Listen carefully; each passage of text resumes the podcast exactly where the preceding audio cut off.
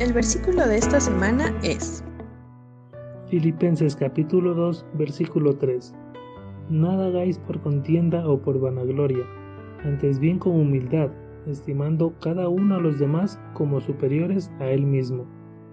Filipenses capítulo 2, versículo 3.